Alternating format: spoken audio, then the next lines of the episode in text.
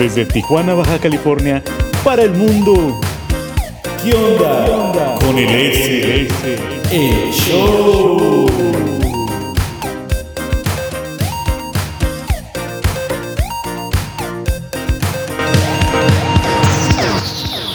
Con ustedes, su anfitrión preferido, el S.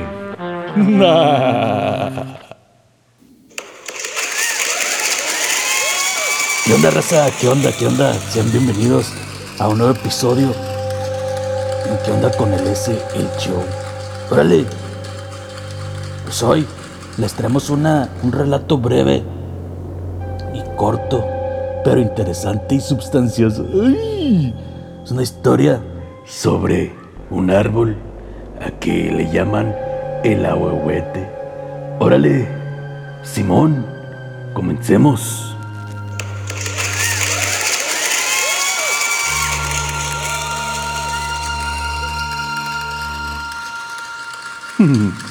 Hace mucho tiempo, en un pueblito, el S y sus amigos pasaban todas las tardes en el campo. Después de la escuela, se iban todos juntos a jugar pelota o a contar historias del ahuehuete. El ahuehuete era un árbol enorme y muy antiguo. Estaba cerca de donde solían jugar.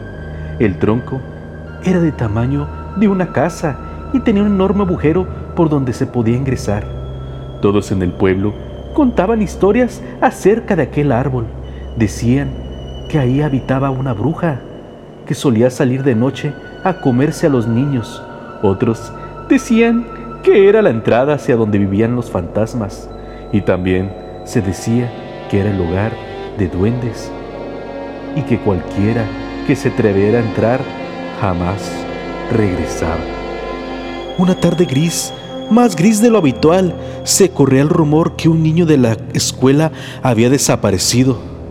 Todos en el pueblo sospechaban que el árbol era el culpable, ya que la última vez que se le vio, el chico este jugaba cerca de aquel. ¿Escucharon lo que le pasó al Miguel? Sí, escuchamos. Todos lo escuchamos. Dicen que se le llevó la bruja. Dice mi jefa que se lo llevó una gual también. ¿Qué será? Ay, Simón. ¿Tú de qué te ríes? Ay, de lo miedoso que son todos. Eso que se cuenta no existe. Son solo cuentos para asustar y mantener a los chamacos a raya. Ay, A ver, si eres mi machín, ¿por qué no vas tú solo a la huehuete? yo, solo, él, ¿para qué? ¿Cómo le sacas ese? El S no podía dejar que pensaran que era un sacatón, así que esa noche salió de su casa antes del amanecer y recorrió en silencio aquel camino que llevaba al ahuehuete. Y cuando lo tuvo de frente, el S miró algo que se movía dentro de él.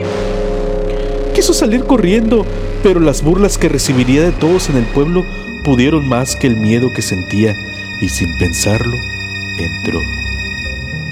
Al entrar por aquel agujero sintió algo extraño. Todo estaba en silencio. Era como si hubiese entrado a otro mundo. Avanzó por un rato, arrastrándose entre las raíces.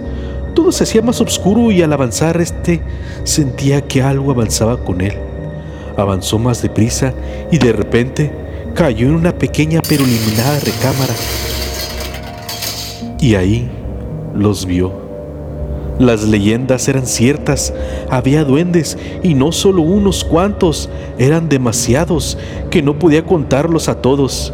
Eran criaturas peludas y con afilados dientes y uñas largas y filosas.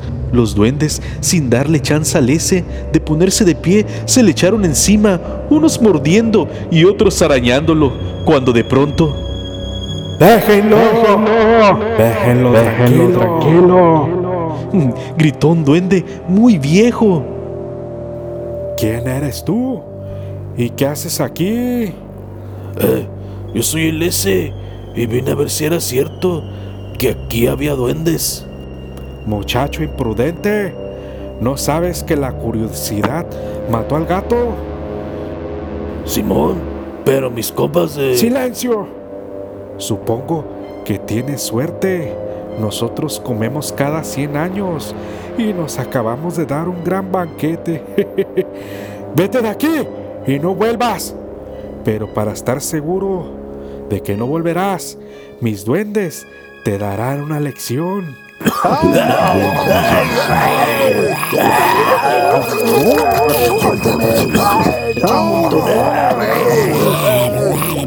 Cuando el S recobró la conciencia, estaba en un hospital, con el cuerpo lleno de rasguños y pequeñas mordidas por todo el cuerpo. Todos le preguntaban qué le había pasado, pero él al contarles nadie le creía. Pero el S hasta el día de hoy se encuentra encerrado en un hospital psiquiátrico donde cuenta una y otra vez su historia sin que nadie le crea. fin.